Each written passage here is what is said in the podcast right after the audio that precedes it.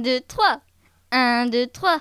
La JRD Web Radio, c'est la radio qui déménage, yo Bonjour à tous, c'est Matt80. J'espère que vous allez bien. Pour ma première web radio, j'ai choisi de vous parler des comics parce que j'aime bien en lire. Un comics, c'est une bande dessinée américaine.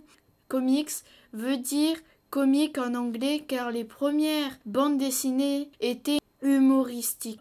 Les premiers comic books sont sortis en 1934 aux USA et parus en France dans les années 80.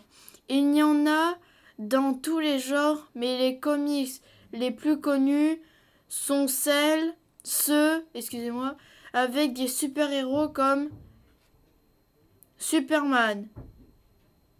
Je vous conseille de lire, par exemple, Batman, Harley Quinn et Wonder Woman qui sont au CDI.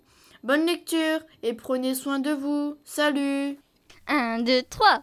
1, 2, 3. La JRD Web Radio, c'est la radio qui yo